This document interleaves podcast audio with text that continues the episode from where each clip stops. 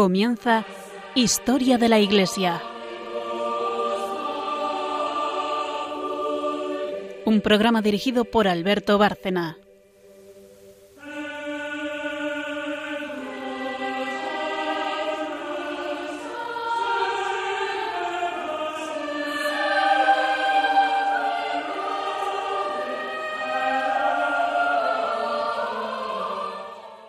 Buenas noches un día más, oyentes de Radio María y de este programa Historia de la Iglesia.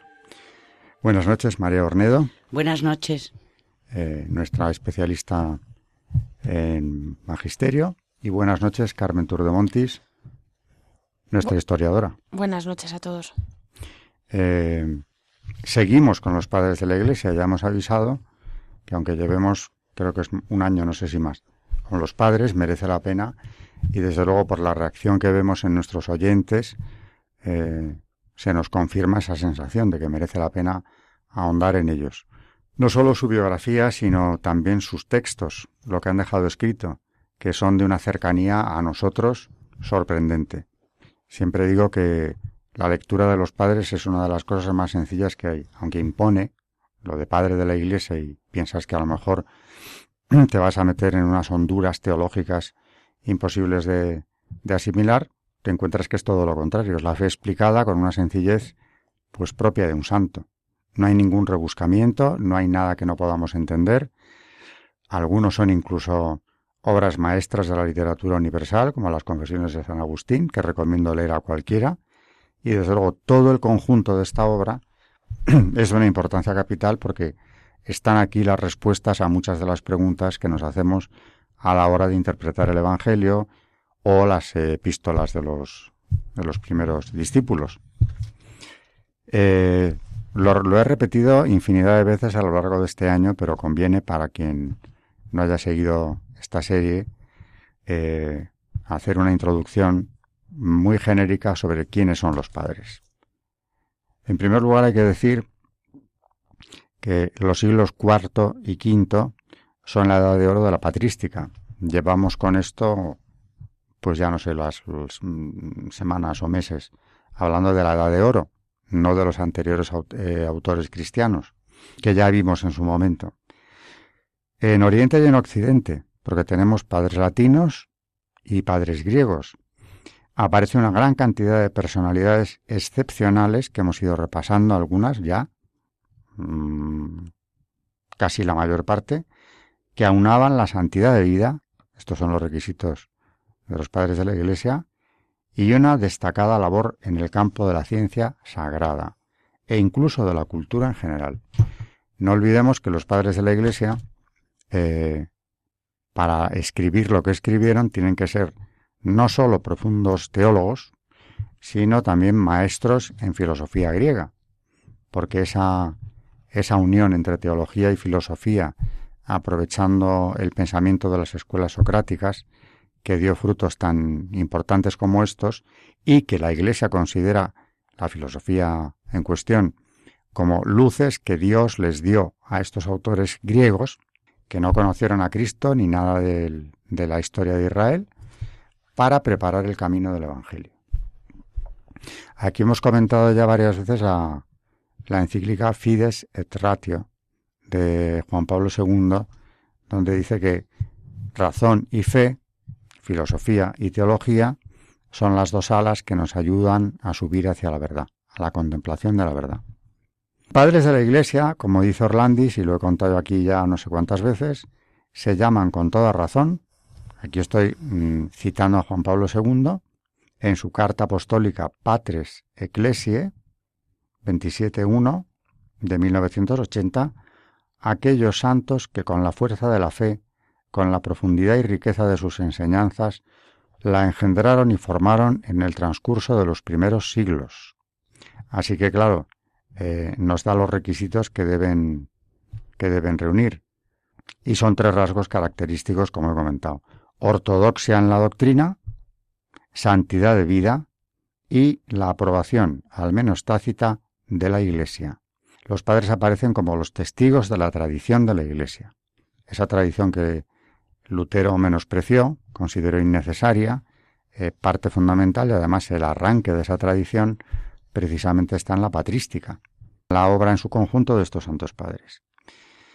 Cuando hay que contestarle a Lutero que ha minusvalorado la labor de los padres, el Concilio de Trento, que se reúne precisamente como reacción a la reforma luterana, dice también, a nadie le es lícito interpretar la escritura contra el consenso unánime de los padres.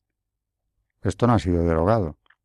De manera que ir contra ese consenso de la patrística no es lícito. Esto quedó expresamente claro y dicho en Trento.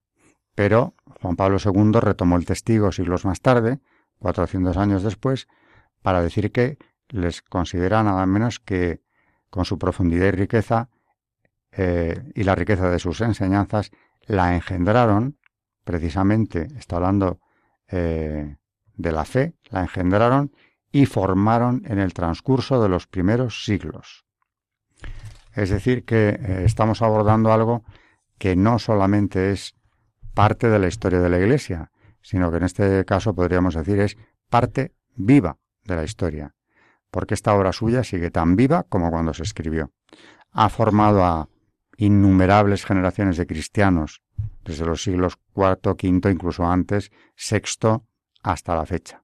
Y siguen siendo una referencia obligada para cualquiera que quiera profundizar en la fe de la Iglesia. Carmen, bueno, estamos ya llegando al... nos quedan pocos padres de la Edad de Oro, eh, y hoy Carmen va a abordar la biografía eh, de dos de ellos, San Cirilo de Alejandría y creo que también San Pedro Crisólogo. Vamos con ellos. Pues vamos a empezar con San Cirilo de Alejandría, que procedía de una familia muy conocida de Alejandría y no se sabe con seguridad la fecha de su nacimiento, pero eh, se puede situar en los primeros años del último cuarto del siglo IV. Estudió primero retórica y luego teología en la escuela dirigida por Orígenes casi dos siglos antes. Cirilo será un gran deudor del maestro alejandrino en cuanto al estilo alegórico, aunque más moderado que este último. Fue patriarca de Alejandría desde el año 412, en el que fue elegido eh, hasta su muerte sobrevenida en el 444. Lo que más caracteriza a San Cirilo fue su defensa apasionada de la verdad de la fe frente a, frente a las diversas herejías que proliferaron en su época. Para combatirlas, escribió muchas obras que en su inmensa mayoría nos han llegado no solo en la versión original griega, sino también en traducciones al latín, sirio, armeno, etíope y árabe. Hasta el año 428, cuando se desata la controversia nestoriana, a la que se dedicó desde entonces por completo, compuso comentarios exegéticos a libros de Antiguo, de Antiguo y del Nuevo Testamento. Especialmente estos últimos tenían también un carácter dogmático, pues no faltan en, en, ellos explicaciones doctrinales. Destaca especialmente por su contenido dogmático el comentario al Evangelio de San Juan, en el que se propone refutar las herejías sobre la divinidad del Verbo y del Espíritu Santo. Son muy claras sus expresiones, pues habla de que el Hijo es de la misma naturaleza que el Padre, eterno, consustancial, Dios por naturaleza, Creador junto al Padre, Hijo por naturaleza, Dios de Dios, en nada inferior al Padre, del que es su imagen perfecta. Del Espíritu Santo afirma que es consustancial al Padre y al Hijo, está en el Padre y en el Hijo, y recibe la misma gloria que ellos. Se conservan además fragmentos de sus comentarios en las Catane, recopilación de textos de los santos padres sobre los pasajes de la Escritura, que tanto proliferaron en la Edad Media. A partir del año 428, San Cirilo es el gran defensor de la unión hipostática de la naturaleza humana de Cristo en la única persona del Verbo y de la maternidad divina de María contra la herejía nestoriana, que negaba estos dos puntos capitales del dogma cristiano. Como legado del Papa Celestino II, presidió el concilio de Éfeso, que en el año 431 definió solemnemente que la Santísima Virgen es verdaderamente Madre de Dios, puesto que engendró al Verbo según la naturaleza humana. Entre los numerosos escritos de este segundo periodo se recogen aquí algunos párrafos que María nos, nos leerá a continuación, de dos homilías en las que San Cirilo teje un encendido elogio de la Madre de Dios. Dentro del comentario al Evangelio de San Juan, un texto que se llama Cristo nos trae el Espíritu Santo. Y dice así, cuando aquel que había dado la vida al universo decidió, con una obra verdaderamente admirable, recapitular en Cristo todas las cosas y reconducir la naturaleza del hombre a su dignidad primitiva, reveló que nos concedería luego, entre otros dones, el Espíritu Santo. No era posible que el hombre tornase de otra manera a la posesión duradera de los bienes recibidos. Así pues, Dios estableció el tiempo en que descendería a nosotros el Espíritu, y este fue el tiempo de la venida de Cristo. Así lo anunció diciendo, en aquellos días, es decir, en el tiempo de nuestro Salvador, derramaré mi espíritu sobre toda carne. De este modo, cuando sonó la hora espléndida de la misericordia divina y vino a la tierra entre nosotros el Hijo unigénito en la naturaleza humana, hombre nacido de mujer, según la predicción de la Sagrada Escritura, Dios Padre concedió de nuevo el Espíritu. Lo recibió en primer lugar Cristo, como primicia de la naturaleza humana totalmente renovada. Lo atestigua Juan cuando declara, He visto al Espíritu descender del cielo y posarse sobre él. Juan 1.32. Cristo recibió el Espíritu como hombre y en cuanto era conveniente que el hombre lo recibiese. El Hijo de Dios, engendrado por el Padre y consustancian a él, que existía ya antes de nacer como hombre, más aún, absolutamente anterior al tiempo, no se considera ofendido porque el Padre, después de su nacimiento en la naturaleza humana, le diga, Tú eres mi Hijo, hoy te he engendrado. El Padre afirma que aquel que es Dios, engendrado por Él antes del tiempo, es engendrado hoy, queriendo significar que en Cristo nos acogía a nosotros como hijos adoptivos. Cristo, en efecto, al hacerse hombre, ha asumido en sí toda la naturaleza humana. El Padre tiene su propio espíritu y lo da de nuevo al Hijo, para que nosotros lo recibamos de Él como riqueza y fuente de bien. Por este motivo ha querido compartir la descendencia de Abraham, como se lee en la Escritura, y se ha hecho en todo semejante a nosotros, hermanos suyos. El Hijo unigénito, por tanto, no recibe el Espíritu para sí mismo. El Espíritu es Espíritu del Hijo, y está en él, y es dado por medio de él, como ya se ha dicho. Pero como al hacerse hombre, el Hijo asumió en sí toda la naturaleza humana, ha recibido el Espíritu para renovar completamente al hombre y devolverlo a su primitiva grandeza. Muy bien, esto es eh, un ejemplo de San Cirilo de Alejandría, Carmen nos va a hacer ahora también la introducción de otro, otro de estos grandes padres de la Edad de Oro, que es San Pedro Crisólogo, del que también en la introducción ya hemos dicho que es, estamos llegando al final de esta etapa y que también queríamos hablar hoy de él, si nos daba tiempo. Y sí, nos va a dar, por lo menos introducirle. Eh, pues en cuanto a San Pedro Crisólogo, a mediados del siglo V, eh, el Imperio Romano de Occidente se hallaba ya en franca decadencia. En Rávena, su capital, la tercera parte de los habitantes profesaban aún el paganismo o la religión judía. El resto eran cristianos, aunque no faltaban entre ellos los que habían sido engañados por las herejías nestoriana y monofisita, que entonces se hallaban en auge. En estas circunstancias, San Pedro Crisólogo fue consagrado arzobispo de Rávena bajo el pontificado de Sixto III. Pocos datos más se conservan, eh, nada más sabemos que había nacido en, la actual Imola, en Italia, hacia el año 380, y como decimos, pocos datos más se conservan de su vida. En el 445 asistió a la muerte de San Germano de Auxerre y tres o cuatro años después escribió a Eutiques, presbítero de Constantinopla, que negaba que Cristo fuera perfecto hombre, que tuviera una naturaleza humana completa, invitándole a que se sometiera a las decisiones del romano pontífice. Murió en su ciudad natal probablemente el 3 de diciembre del año 450. Actualmente se consideran como obras auténticas, además de la Carta Eutiques, una colección de más de 180 sermones. Este elevado número testimonia la intensa labor pastoral del crisólogo, apelativo que significa palabra de oro, con el que es conocido. La mayor parte se centran en la explicación de los textos de la Sagrada Escritura leídos durante la misa. Otros, en número muy inferior, son directamente dogmáticos y se refieren sobre todo a la encarnación, a la gracia, a la vida cristiana y al reconocimiento del primado del Papa. Un tercer grupo recoge su predicación a los catecúmenos que se preparaban para ser bautizados, con explicaciones del credo y del Padre Nuestro.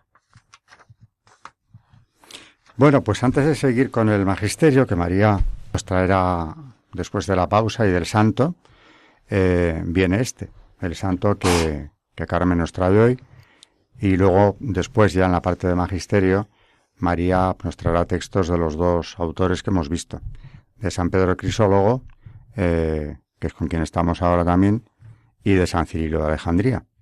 Tiene hecha una buena selección, aparte de que esperamos que nos dé tiempo, si no será en el próximo programa, también hablar de Benedicto XVI en relación con ellos. Después de la pausa, el santo.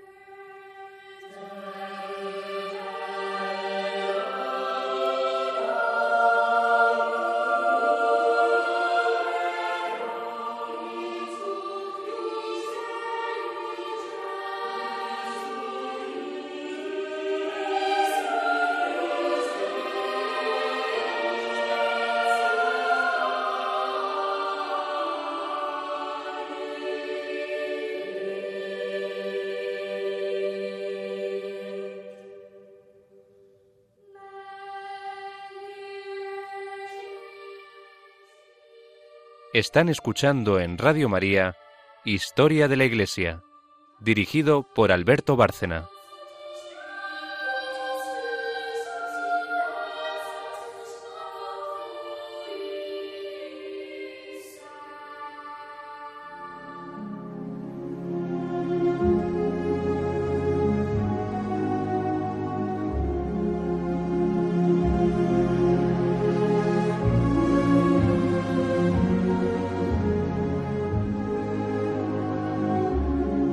Santos en la historia de la Iglesia.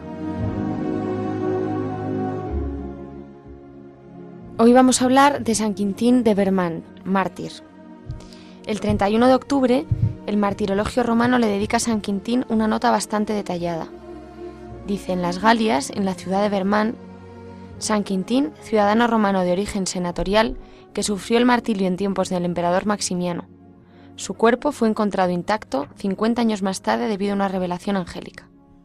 Esta información que hemos leído forma parte de una pasio prior conocida en diversas versiones, muy parecidas las unas a otras, y que se está de acuerdo en datar tal y como hoy las conocemos en los inicios del siglo VIII. Existe otra pasio atribuida a San Eligio y escrita en el año 641, que además narra el hecho de que la invención de las reliquias a las que se le habían perdido el rastro. Sin embargo, es curioso notar que ambas pasios ignoran el milagro referido por San Gregorio de Tours en De Gloria Martirium, de que hablaremos más tarde, lo que nos hace suponer que se refiere a una tradición más antigua, actualmente olvidada. Sin embargo, el autor de la primera de ellas, la Pasio Prior, pretende escribir los datos recogidos de un testimonio ocular del primer descubrimiento de las reliquias en el año 340, que sitúa esta redacción primitiva a finales del siglo IV. Esta está enriquecida con muchos de los elementos del llamado ciclo de Ricciovaro, al que pertenecen los relatos de los martirios de los santos de aquella época y de aquella región. Fusiano, Luciano, Crispín, Crispiniano, Piato, pero la historicidad de este ciclo es discutible, porque no es fácil separar los datos verídicos referidos a San Quintín de los datos no fiables referidos a los otros mártires. Sin embargo, se dan por válidos estos datos. Quintín era hijo del senador romano Zenón y formaba parte del importante grupo de misioneros enviados a las Galias entre los años 286 al 305, a fin de evangelizar aquella importante provincia romana. De este grupo, Dionisio permaneció en París mientras que Quintín y Luciano estuvieron primero en Amiens y de posteriormente en Beauvais. Es en este punto donde entra en escena Riciobaro, que era un prefecto militar encargado de la seguridad de aquella región, que había sido devastada en el año 284 por los Bagaudios. Es presumible que los misioneros enviados desde Roma y que pertenecían a una secta poco conocida, la cristiana, fueran perseguidos por Ricciovaro desde que llegaron, pues este era un bárbaro poco romanizado y estaba ansioso por mostrarse como un celoso guardián ante Roma. Tomaron el camino que iba desde, desde Reims hasta Amiens y que pasaba por Soissons y Vermont. Quintín fue apresado en Amiens, torturado de diversas maneras y enviado a presencia del emperador.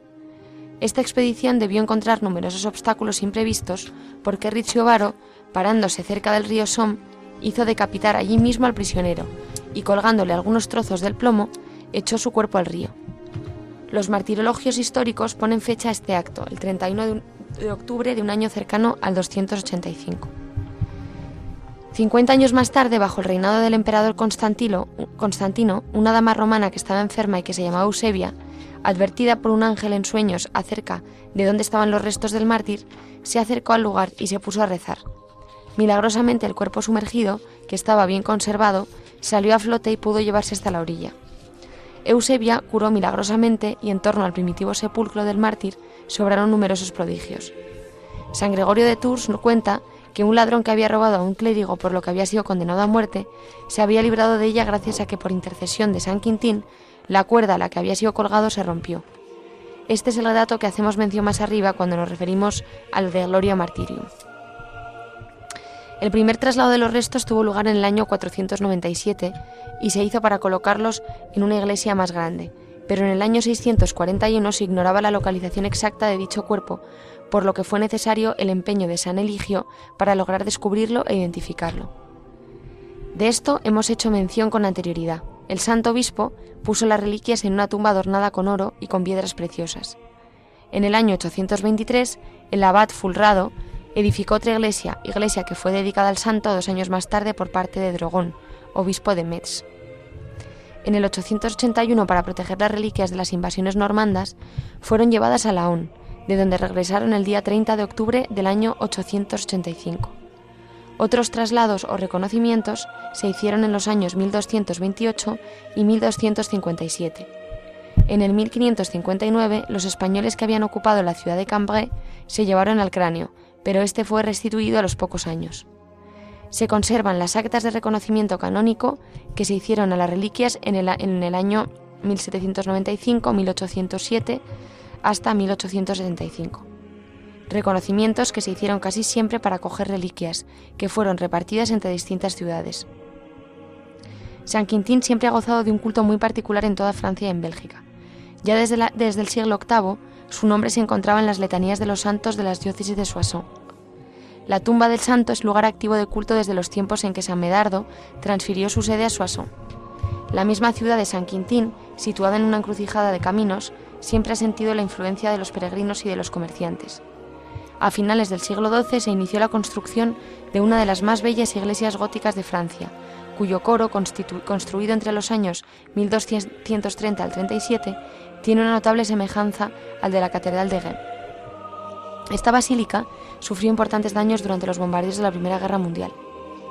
La abundancia de milagros retratados en las leyendas y la notable difusión del culto en la Francia septentrional, Bélgica e Italia ha hecho que la iconografía de San Quintín sea ya muy variada y rica. Existen numerosas pinturas dedicadas a los diversos tormentos sufridos durante el martirio, aunque se ha comprobado que más de una pintura atribuida a San Quintín en realidad hacía representación de algún otro santo martirizado de la misma manera. Se le representa como mártir con clavos y pinchos clavados en la cabeza. Así, por ejemplo, está representado en el estrado de la Academia de Florencia, obra del maestro que realizó la capilla Rinuccini.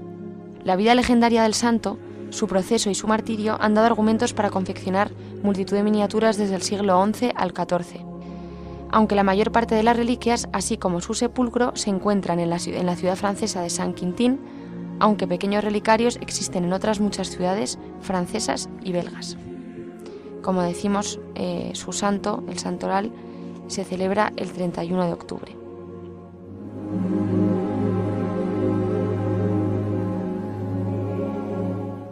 Gloriosa época esta de la Iglesia de mártires, de persecuciones, mm, herejías contestadas por personalidades de la talla de los padres. Desde luego tenemos ahí, de, esta, de este periodo en el cielo, una Iglesia triunfante espectacular. Y esto es lo que nos tiene que dar una confianza enorme.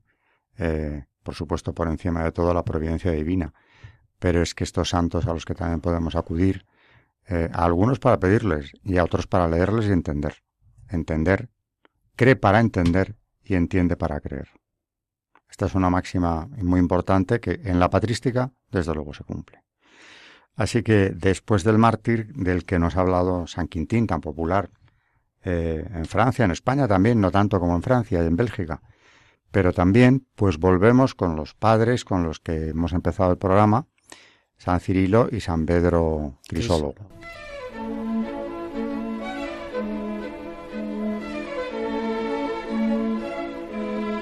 El Magisterio de la Iglesia.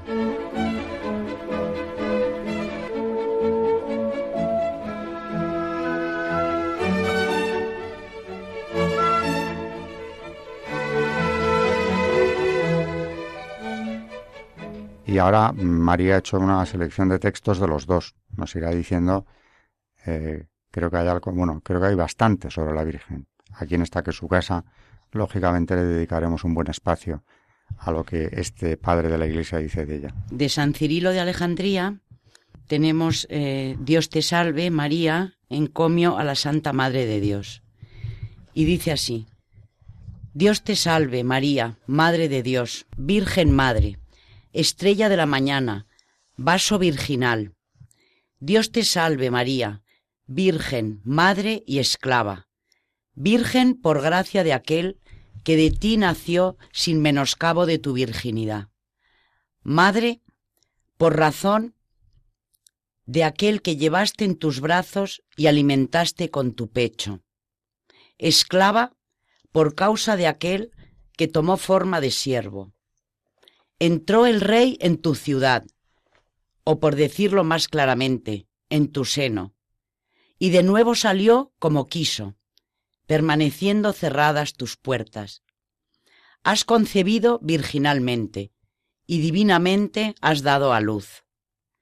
Dios te salve, María, templo en el que Dios es recibido, o más aún, templo santo, como clama el profeta David diciendo, Santo es su templo, admirable en la equidad. Salmo 64, 6.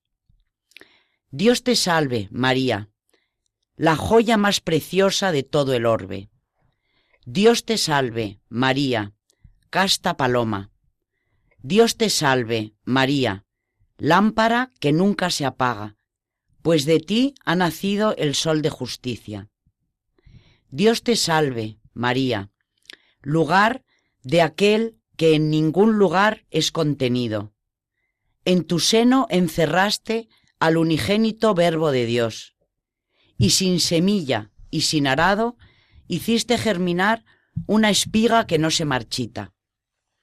Dios te salve, María, Madre de Dios, por quien claman los profetas y los pastores cantan a Dios sus alabanzas, repitiendo con los ángeles el himno tremendo. Gloria a Dios en lo más alto de los cielos y paz en la tierra a los hombres de buena voluntad. Lucas 2.14. Dios te salve, María, Madre de Dios, por quien los ángeles forman coro y los arcángeles exultan cantando himnos altísimos. Dios te salve, María, Madre de Dios, por quien los magos adoran guiados por una brillante estrella. Dios te salve María, Madre de Dios, por quien es elegido el ornato de los doce apóstoles. Dios te salve, María, Madre de Dios, por quien Juan, estando aún en el seno materno, saltó de gozo y adoró a la luminaria de perenne luz. Dios te salve, María, Madre de Dios, por quien brotó aquella gracia inefable de la que decía el apóstol. La gracia de Dios, Salvador nuestro, ha iluminado a todos los hombres. Dios te salve, María, Madre de Dios, por quien resplandeció la luz verdadera, Jesucristo nuestro Señor, que en Evangelio afirma, Yo soy la luz del mundo. Juan 8, 12. Dios te salve, María, Madre de Dios, por quien brilló la luz sobre los que yacían en la oscuridad y en la sombra de la muerte. El pueblo que se sentaba en las tinieblas ha visto una gran luz. Isaías 9:2. ¿Y qué luz sino nuestro Señor Jesucristo, luz verdadera que ilumina a todo hombre que viene a este mundo? Juan 1:29. Dios te salve, María, Madre de Dios, por quien en el Evangelio se predica, bendito el que viene en el nombre del Señor. Mateo 21:9. Por quien la Iglesia Católica ha sido establecida en ciudades, pueblos y aldeas. Dios te salve, María, Madre de Dios, por quien vino el vencedor de la muerte y exterminador del infierno. Dios te salve, María, Madre de Dios, por quien se ha mostrado el Creador de nuestros primeros padres y reparador de su caída, el Rey del reino celestial. Dios te salve, María, Madre de Dios, por quien floreció y resplandeció la hermosura de la resurrección. Dios te salve, María, Madre de Dios, por quien las aguas del río Jordán se convirtieron en bautismo de santidad. Dios te salve, María, Madre de Dios, por quien Juan y el Jordán son santificados y es rechazado el diablo. Dios te salve, María, Madre de Dios, por quien se salvan los espíritus fieles. Dios te salve, María, Madre de Dios, por ti las olas del mar, ya aplacadas y sedadas, llevaron con gozo y suavidad a los que son, como nosotros, siervos y ministros. Tiene también otro texto, una humilía pronunciada en el concilio de Éfeso sobre, sobre la Virgen, Madre de Dios, y ahora Carmen nos va a leer el texto. El concilio de Éfeso conviene recordar que es un concilio en el que uno de los temas a debatir es quién es la Virgen María. Y de ahí salió el Santa María, Madre de Dios. Es la Theotokos, la Madre de Dios. Pero eso quedó aclarado ahí. Estos padres de la Iglesia fueron fundamentales en la definición de los dogmas, que son la base de nuestra fe. Así que lo que nos lee es precisamente eh, algo que pronunció en Éfeso, Sí, como dice Alberto, es de una homilía pronunciada en el concilio de Éfeso. Dice, Dios te salve María, se llama Madre de Dios. Y dice, Dios te salve María, Madre de Dios, tesoro veneradísimo de todo el orbe, antorcha inextinguible, corona de virginidad, cetro de recta doctrina, templo indestructible, habitación de aquel que es inabarcable, Virgen y Madre, por quien nos ha sido dado aquel que es llamado bendito por excelencia, y que ha venido en nombre del Padre. Salve a ti que en tu santo y virginal seno has encerrado al inmenso e incomprensible, por quien la Santísima Trinidad es adorada y glorificada, y la preciosa cruz se venera y festeja en toda la tierra. Por quien exulta el cielo, se alegran los ángeles y arcángeles, huyen los demonios. Por quien el tentador fue arrojado del cielo y la criatura caída es llevada al paraíso. Por quien todos los hombres aprisionados por el engaño de los ídolos llegan al conocimiento de la verdad por quien el santo bautismo es regalado a los creyentes, se obtiene el óleo de la alegría, es fundada la Iglesia en todo el mundo y las gentes son movidas a penitencia. ¿Y qué más puedo decir? Por quien el unigénito Hijo Dios brilló como luz sobre los que yacían en las tinieblas y sombras de la muerte, por quien los profetas preanunciaron las cosas futuras, por quien los apóstoles predicaron la salvación a los gentiles, por quien los muertos resucitan y los reyes reinan, por la Santísima Trinidad. ¿Quién de entre los hombres será capaz de alabar como se merece a María, que es digna de toda alabanza? Es virgen y madre, oh cosa maravillosa. Este milagro me llena de estupor. ¿Quién ha oído decir que al constructor de un templo se le prohíba habitar en él? ¿Quién podrá ser tachado de ignominia por el hecho de que se tome a su propia esclava por madre? Así pues todo el mundo se alegra. También nosotros hemos de adorar y respetar la unión del Verbo con la carne, temer y dar culto a la Santa Trinidad, celebrar con nuestros himnos a María siempre Virgen, templo santo de Dios y a su Hijo, al esposo de la Iglesia Jesucristo nuestro Señor. A Él sea la gloria por los siglos de los siglos. Amén. Todo ese don eh, enorme de la encarnación del Verbo, eh, lo que está destacando aquí el Padre de la Iglesia es que la mediadora es ella, en el sentido de que con su fiat, el hagas en mí, con su libertad que puso en manos de Dios, hizo posible todos esos dones eh, que Dios derramó sobre nosotros y que sigue haciéndolo. Así que la puso en su sitio y desde luego la devoción a la Virgen, que ya era un hecho muy claro, quedó reafirmada después de Éfeso de una forma ya indiscutible. ¿Tienes más de...? Sí. Hay un comentario al Evangelio de San Juan 5.2. Cristo nos trae el Espíritu Santo, también de San Cirilo de Alejandría. Y dice así, cuando aquel que había dado la vida al universo decidió, con una obra verdaderamente admirable, recapitular en Cristo todas las cosas y reconducir la naturaleza del hombre a su dignidad primitiva, reveló que nos concedería luego, entre otros dones, el Espíritu Santo. No era posible que el hombre tornase de otra manera a la posesión duradera de los bienes recibidos. Así pues, Dios estableció el tiempo en que descendería a nosotros el Espíritu, y este fue el tiempo de la venida de Cristo. Así lo anunció diciendo, En aquellos días, es decir, en el tiempo de nuestro Salvador, derramaré mi espíritu sobre toda carne. De este modo, cuando sonó la hora espléndida de la misericordia divina y vino a la tierra entre nosotros el Hijo unigénito en la naturaleza humana, hombre nacido de mujer, según la predicción de la Sagrada Escritura, Dios Padre concedió de nuevo el Espíritu. Lo recibió en primer lugar Cristo, como primicia de la naturaleza humana totalmente renovada. Lo atestigua Juan cuando declara, He visto al Espíritu descender del cielo y posarse sobre él. Juan 1.32. Cristo recibió el Espíritu como hombre y en cuanto era conveniente que el hombre lo recibiese.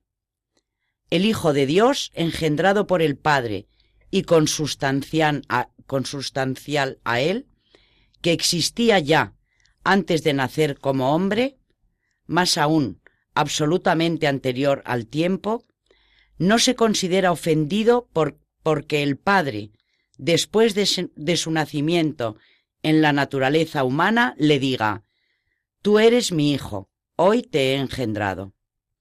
El Padre afirma que aquel que es Dios, engendrado por él antes de tiempo, es engendrado hoy, queriendo significar que en Cristo nos acogía a nosotros como hijos adoptivos. Cristo, en efecto, al hacerse hombre, ha asumido en sí toda la naturaleza humana. El Padre tiene su propio espíritu y lo da de nuevo al Hijo, para que nosotros lo recibamos de Él como riqueza y fuente de bien. Por este motivo ha querido compartir la descendencia de Abraham, como se lee en la Escritura, y se ha hecho en todo semejante a nosotros, hermanos suyos. El Hijo unigénito no recibe al Espíritu para sí mismo.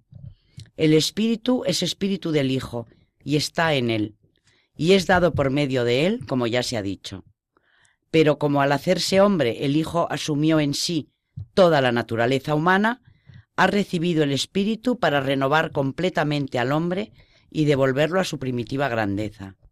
Realmente, mm, cada uno de estos textos es como para pensarlo detenidamente después.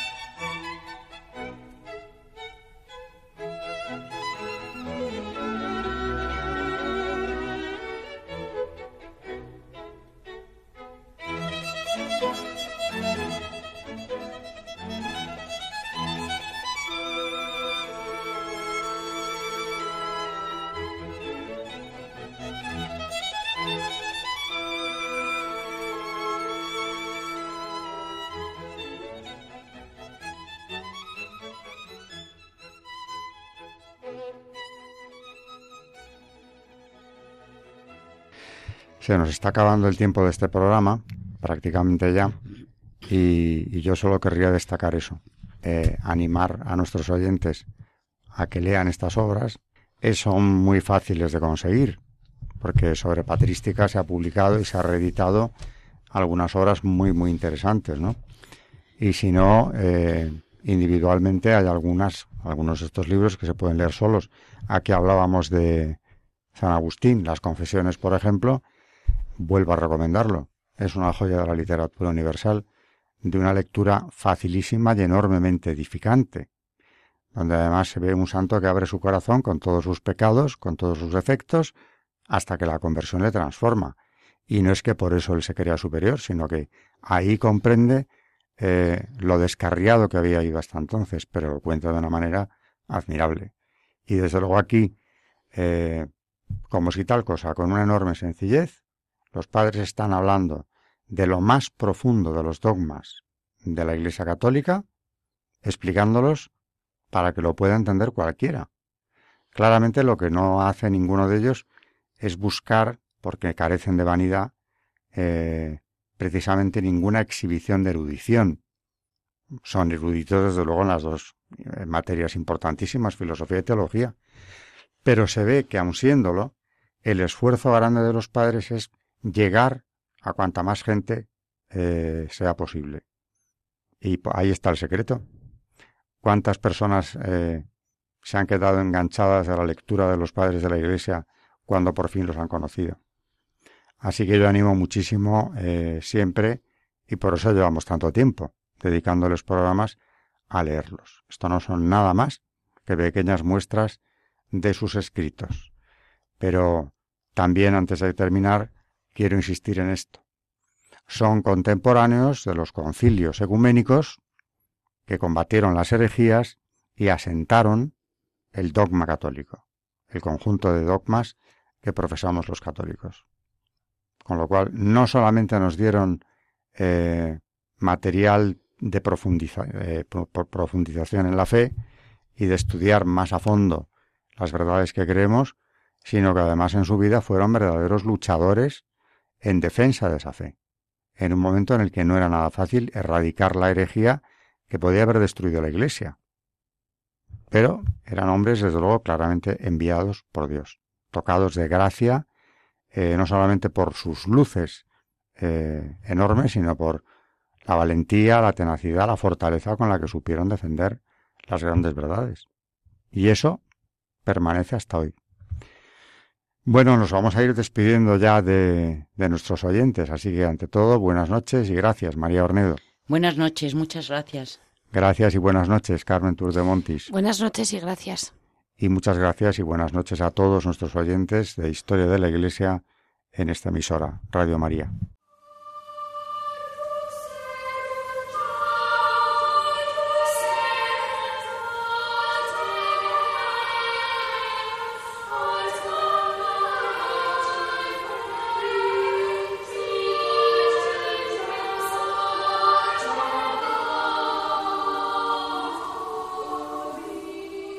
Han escuchado Historia de la Iglesia, un espacio dirigido por Alberto Bárcena.